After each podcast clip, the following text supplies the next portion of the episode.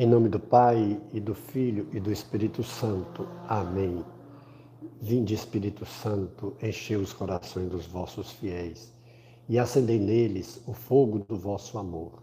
Enviai, Senhor, vosso Espírito, e tudo será criado, e renovareis a face da terra. Oremos, Deus que instruíste os corações dos vossos fiéis, com a luz do Espírito Santo Fazei que apreciemos retamente todas as coisas, segundo o mesmo Espírito, e gozemos sempre de Sua consolação. Por Jesus Cristo, Senhor nosso. Amém. Hoje, para nós, é um dia muito especial, dia de São João Paulo II. Grande parte da humanidade conheceu esse homem, esse santo, esse Papa e o Papa, como ele mesmo queria ser conhecido, o Papa das famílias, e aquele que conduziu a Igreja de Jesus Cristo com tanta sabedoria, com tanta unção, e que na hora do seu funeral, os líderes do mundo inteiro foram reverenciá-lo, reconhecendo ali um líder mundial, não só um líder católico, mas aquele homem cheio da sabedoria do alto, cheio do Espírito Santo, soube conduzir a Igreja de Jesus Cristo e também fazer com que as outras lideranças de todo o mundo também aprendessem a partir dele a olhar o mundo diferente, com mais carinho, com mais amor, com mais solidariedade e, em outras palavras, de um modo mais cristão. Hoje nós vamos fazer a nossa leitura orante com o texto de Lucas 12, de 54 a 59.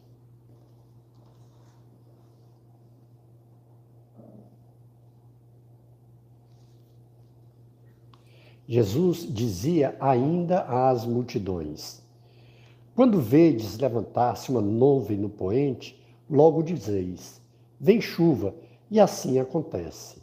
E quando sopra o vento do sul, dizeis: fará calor. E isso sucede. Hipócritas, sabeis discernir o aspecto da terra e do céu, e por que não discernis o tempo presente? Porque não julgais por vós mesmos o que é justo? Com efeito, enquanto te diriges com teu adversário em busca do magistrado, esforça-te por entrar em acordo com ele no caminho, para que ele não te arraste perante o juiz, o juiz te entregue ao executor e o executor te ponha na prisão. Eu te digo, não sairás de lá antes de pagares o último centavo. Palavra da salvação. Glória a vós, Senhor. A leitura orante, ela tem alguns aspectos interessantes, e o primeiro, o primeiro passo é justamente a compreensão do texto no contexto todo.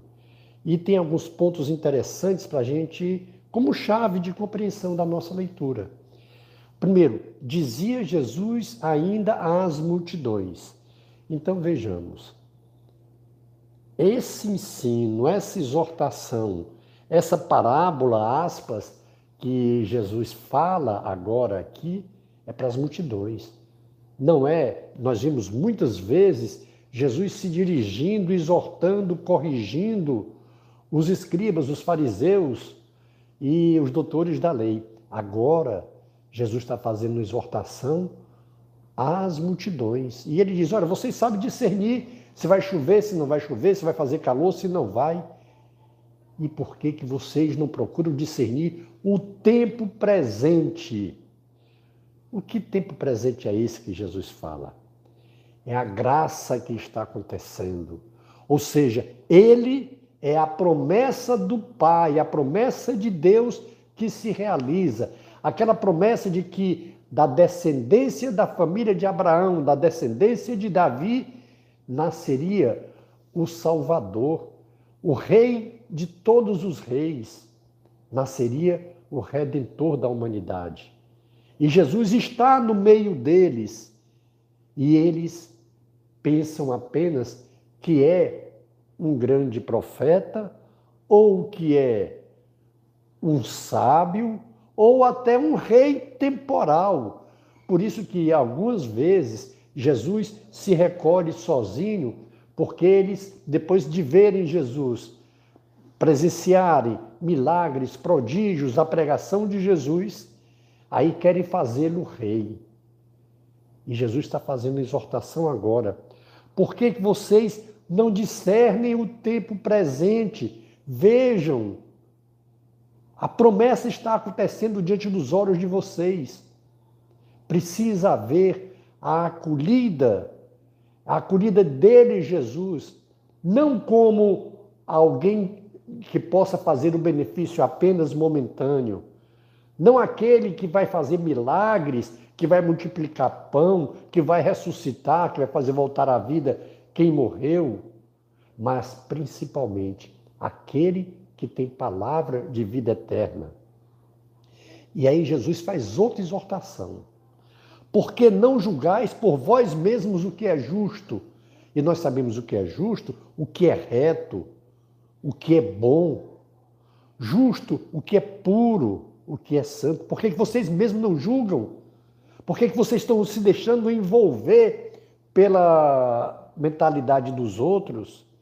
Por que vocês estão deixando se envolver por ideias pessoais e temporais. Por que vocês não pensam além? O que é justo, o que fala de vida eterna, o que fala de salvação para sempre, não apenas para agora. Porque a proposta de Jesus não foi para benefícios pessoais, nem benefícios naquele momento, nem benefícios materiais. Não, a palavra de Jesus Cristo foi de resgate, de sofrimento.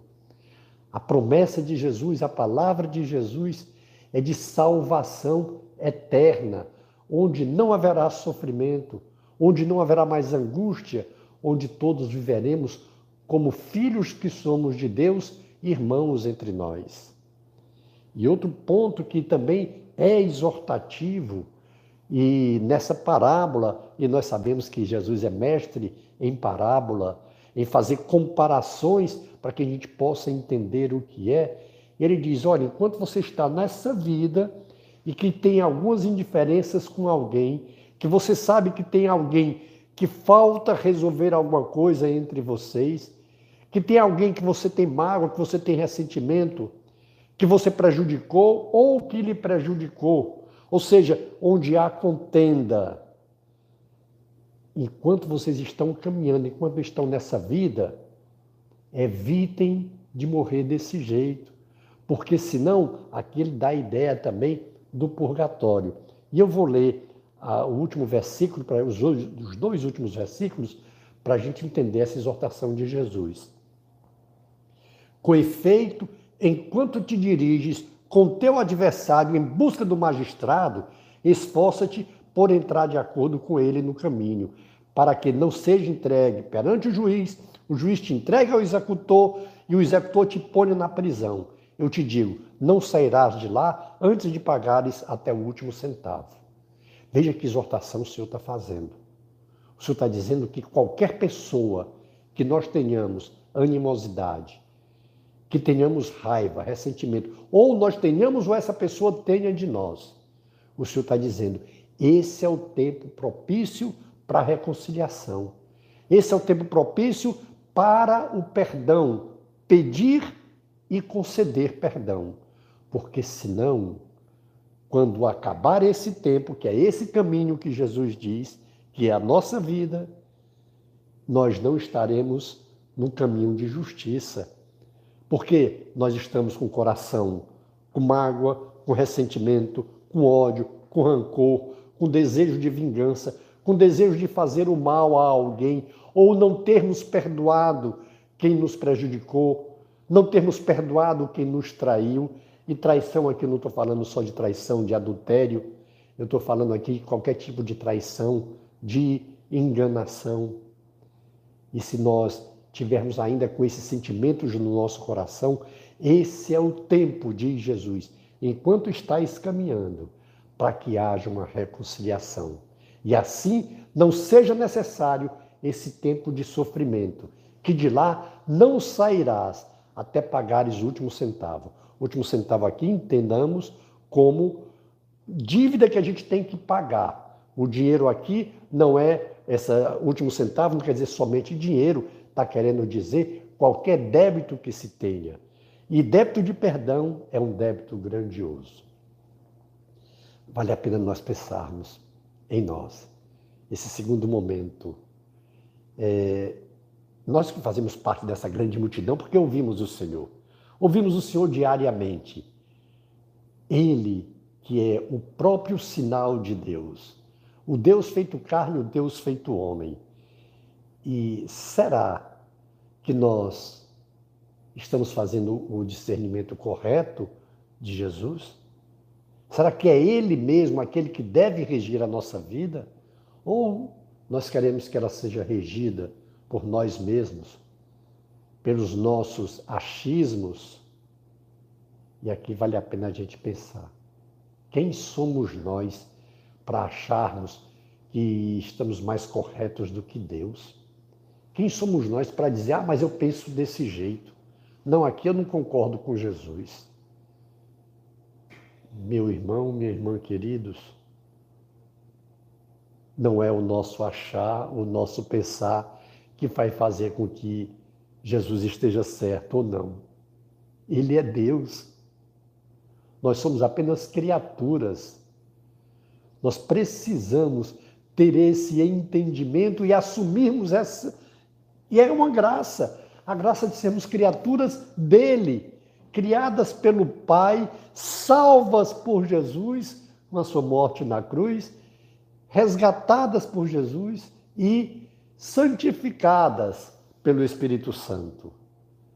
Quem somos nós para acharmos que somos mais sábios, mais entendidos, mais certos do que Jesus Cristo?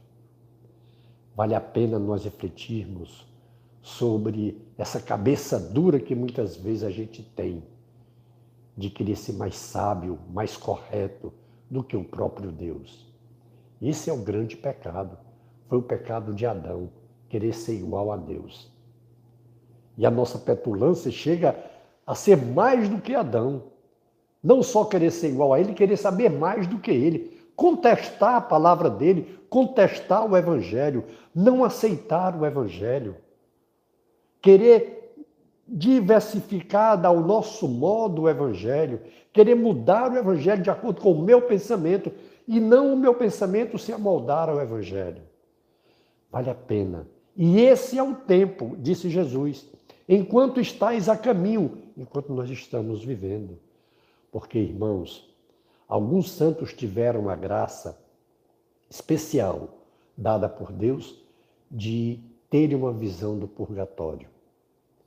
Purgatório é aquele local em que aqueles que não estão justos ainda ao morrerem e precisam se purificar, purgar os seus pecados. E todo pecado, a exemplo de Jesus Cristo, quando pagou o nosso pecado, que foi no sofrimento, foi na cruz, também aqueles que morrerem, nós, se morrermos sem estarmos em estado de graça, sem termos perdoado e pedido perdão, nós teremos o purgatório, e o purgatório é, é local, é estado de muito sofrimento, de muita angústia, que só é possível superar o purgatório pela certeza de ver a Deus, a esperança de ver a Deus. Portanto, irmãos, a exemplo de Santa Teresinha e de São João Paulo II, hoje o dia dele, que fez Santa Teresinha doutora, ou seja, Santa Teresinha apenas com um escrito, a pedido da superiora, sua irmã, a história de uma alma, que ela diz que é possível sim fazer de acordo, viver de acordo com o evangelho e ter uma passagem direta da terra para o céu sem passar no purgatório. E São João Paulo II fez dessa menina doutora da igreja então, isso é verdade. E aí nós podemos, a exemplo desse incentivo de São João Paulo II e de Santa Teresinha, que disse isso para nós, nós fazermos dessa nossa caminhada agora também um tempo de purga, de purificação das nossas faltas, dos nossos pecados, para passarmos direto para o céu. Vamos fazer uma pausa na nossa oração para que a gente possa, nesse terceiro momento, que é a nossa resposta, fazer um compromisso com o Senhor. Dê uma pausa agora na sua oração. Retornando à nossa oração, o quarto passo é a contemplação. Nós vamos pedir a bênção de Deus e o tempo que você puder dispor, faça a sua contemplação. E nós vamos pedir a bênção hoje de uma maneira muito especial, pela intercessão de São João Paulo II, inclusive é um dos nossos inspiradores da nossa espiritualidade, por isso que ele, juntamente com São Francisco, com Santa Teresinha, são nossos baluartes. Então nós pedimos por Maria Santíssima, nossa mãe, por São José, por São Francisco, por Santa Teresinha, especialmente hoje, por São João Paulo II, que Deus nos dê sua graça e sua bênção, e sua face resplandeça sobre nós. Abençoe-nos o Deus Todo-Poderoso, o Pai e o Filho e o Espírito Santo. Amém. Face de Cristo, resplandecei em nós.